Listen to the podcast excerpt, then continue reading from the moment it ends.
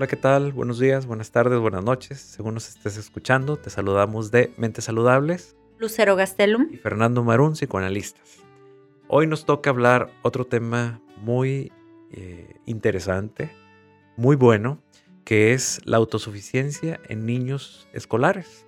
Ya que un niño no accede así de golpe a ser autónomo, eh, solo porque ya tiene 6, 8 o 10 años. Los niños no son capaces de manejarse solos de un día para otro.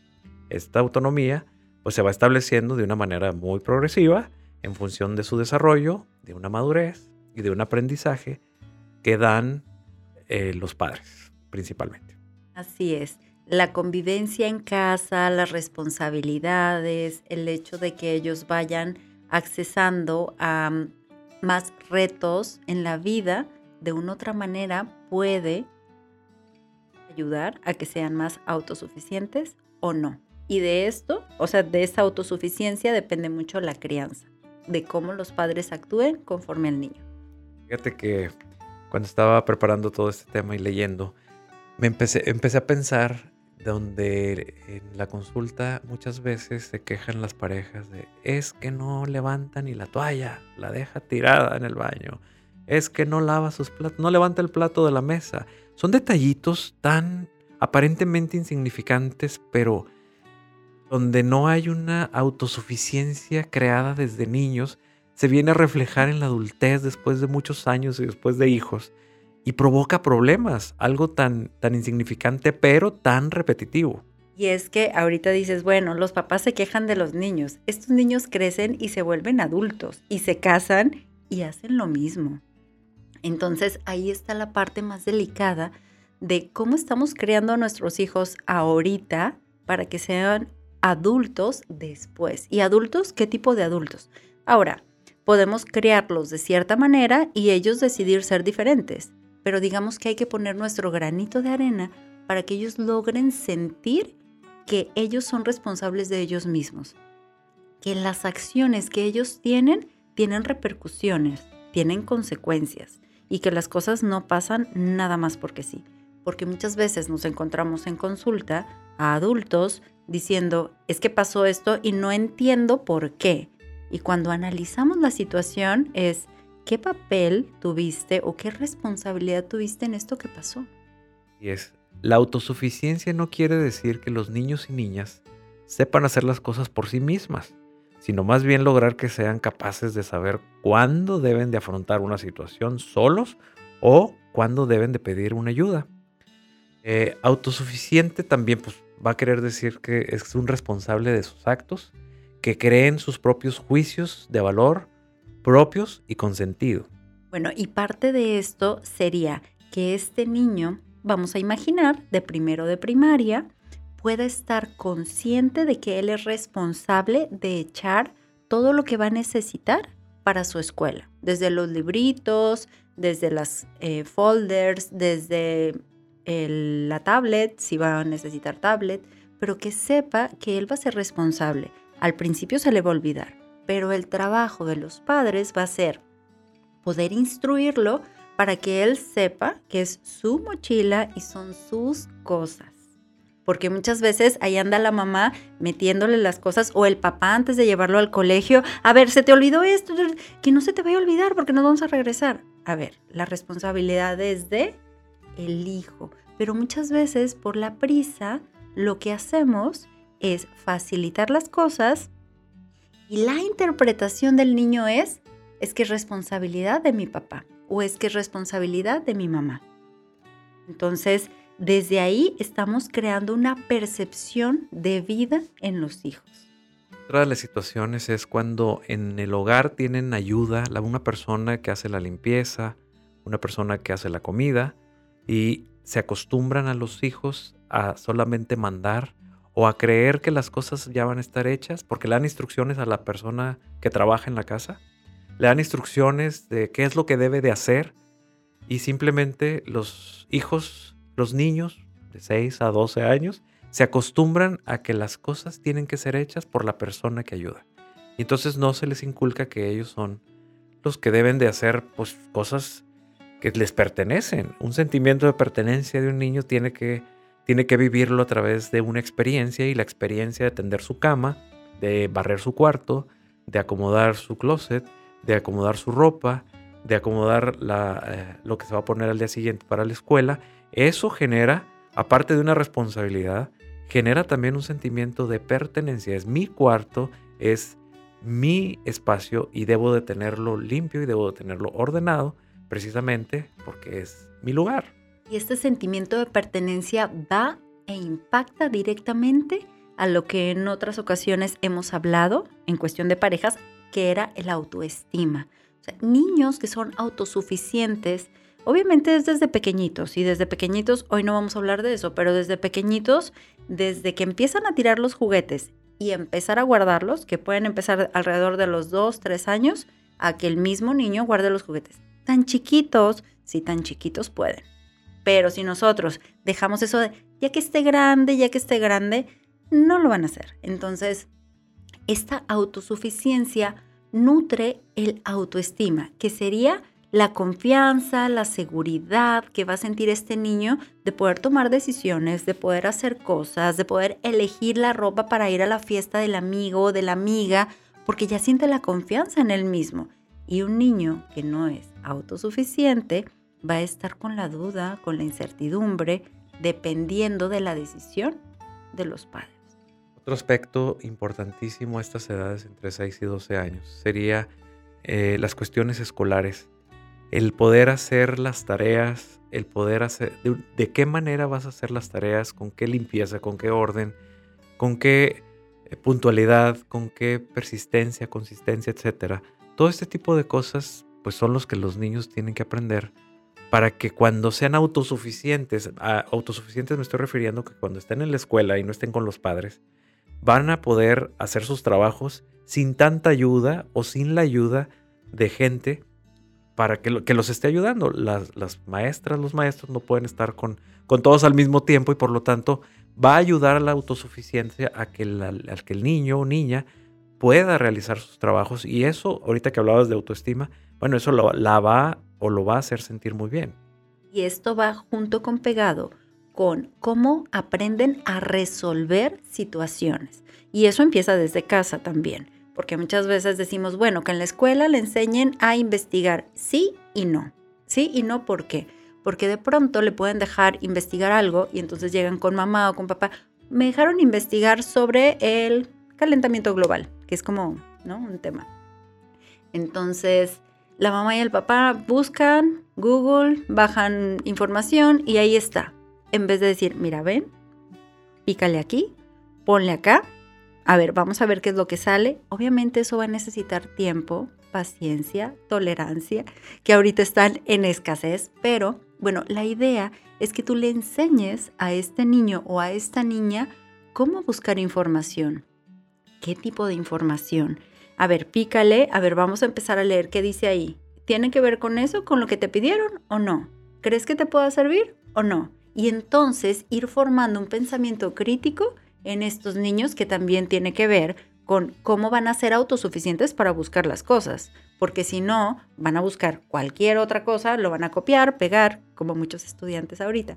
Y entonces los resultados van a ser que en el proyecto, pues van a salir reprobados. Y la consecuencia fue porque no buscaron lo que necesitaban buscar, porque ellos solitos no pudieron cumplir con ese reto. Entonces, desde chiquitos podemos enseñarles a resolver problemas, no resolviéndoselo, acompañándolos y enseñándoles pautas poco a poco. Ahora, para esto vas a necesitar tiempo y como una tonelada de paciencia. Y otra cosa de autosuficiencia tiene que ver que en la medida de la posibilidad, de acuerdo a la edad, que ellos puedan estar solos sin los padres y saberse comportar y saber tomar decisiones dentro de los lugares en donde ellos se desenvuelven con toda la confianza.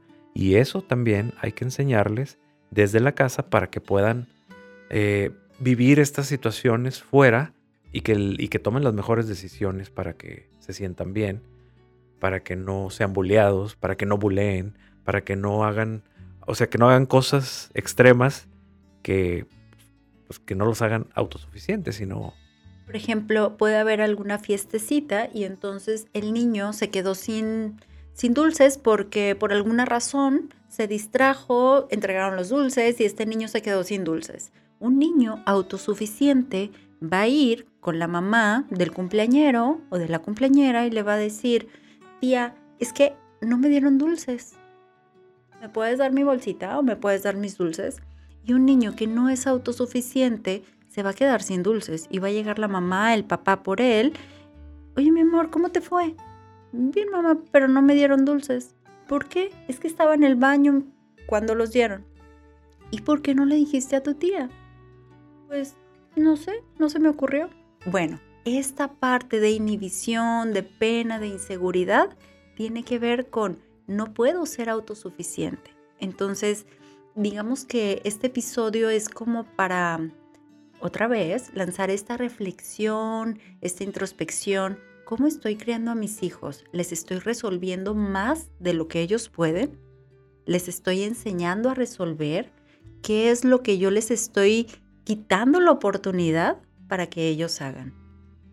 Reflexionar también como padres hasta dónde son las limitaciones y los límites para los hijos.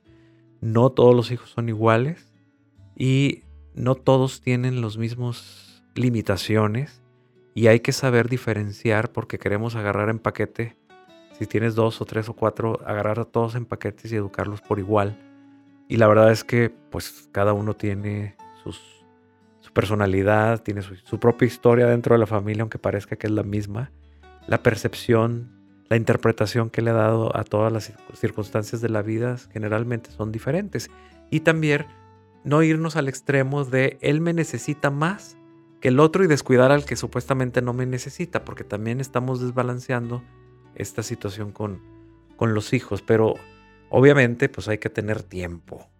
Tiempo y hay que tener disposición y hay que no mentirnos a nosotros mismos, porque a veces, muchas veces creemos que estamos haciendo las cosas y en realidad no las estamos haciendo. Está, puedes observar personas que llevan a los hijos a unos juegos y están en el celular. Y, y bueno, pues eso no es estar acompañando. Muchas veces los niños necesitan la mirada del padre o de la madre para sentirse eh, valorados, para sentirse mirados, para sentirse validado. Es importante que se sientan bien validados y eso obviamente que va construyendo su autoestima, su seguridad y su autosuficiencia. Bueno, e, esta parte de la autosuficiencia también tiene que ver con esa validación que tú dices, porque entonces los niños están recibiendo la información de mi mamá, mi papá está orgulloso o está orgullosa de lo que yo logro hacer, ¿no? De lo que yo hice, de esto que decidí. Mira mamá, lo resolví yo solo. Qué bien, mi amor, felicidades. El niño se va a sentir, pero el mejor, el mejor de su salón. Independientemente de que sea de 80, se va a sentir el de 100. Claro, y el, momento de llevar una calificación y luego, luego poner la mirada en el número rojo en lugar de ver todos los números negros que existen. O sea, claro que se puede analizar, platicar el número rojo, pero ¿por qué darle una prioridad a lo negativo y no ver primero todo lo, que, lo positivo que, el hijo o la hija trajo como un esfuerzo. Y por uno o dos números rojos, entonces al final se puede platicar y decir, bueno, aquí te falló, pero hay que echarle ganas. Bueno, y en, ese, en esas situaciones conviene mucho preguntar, antes de decir, ¿por qué te sacaste esta calificación? Por ejemplo, ¿por qué 80? En vez de ese tono y esa pregunta es, oye hijo, vi que te sacaste 80. ¿Qué pasó en esa materia? A ver, platícame. Es que el proyecto me aburría, es que no me gustó, es que dormí muy tarde, es que me quedé jugando Xbox, etcétera, etcétera.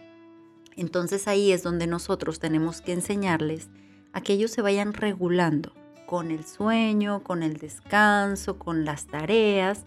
Y cuando ellos solitos no se pueden regular, hay que poner reglas, hay que poner consecuencias que les permitan a los hijos saber que no se pueden desvelar hasta las 3, 4 de la mañana, porque hay niños que se desvelan 3, 4 de la mañana. Entonces, parte de esta autosuficiencia viene de las reglas y de las consecuencias que van a ir poniendo los papás. Aquí también me gustaría poner como un límite porque hay papás que quieren niños súper autosuficientes. ¿Cómo es este súper autosuficientes? No dice en la literatura así, pero sería, hay papás que esperan que los niños sean como adultos, que hagan todo ya solos sin que se les enseñe nada. Y se frustran y se enojan porque no lo hacen. Es que ya debería de hacerlo. Y no debería de hacerlo porque es un niño. Entonces...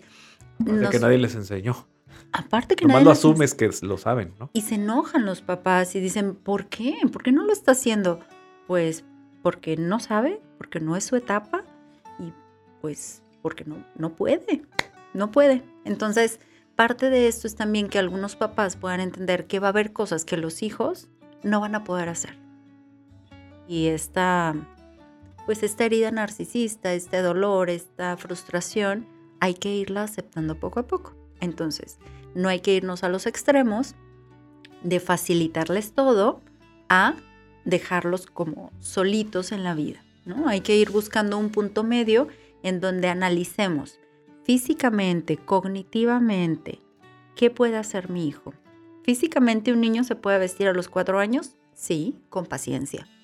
O sea, con paciencia que tú estés ahí ayudándole, pero él solito agarrar el pantalón y medio metérselo y jalarlo, sí puede. Pero, ¿qué es más fácil?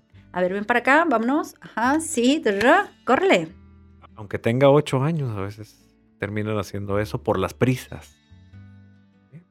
Entonces, ¿qué consecuencias, Lucero, pudiera haber en niños que no son autosuficientes, que no logran serlo?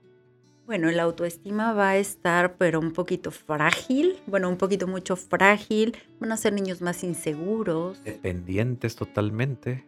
De cualquier adulto que vean. O sea, es como, yo solito no puedo. sí yo solito no puedo y entonces asumen que, que, lo deben de hacer alguien más, ¿no?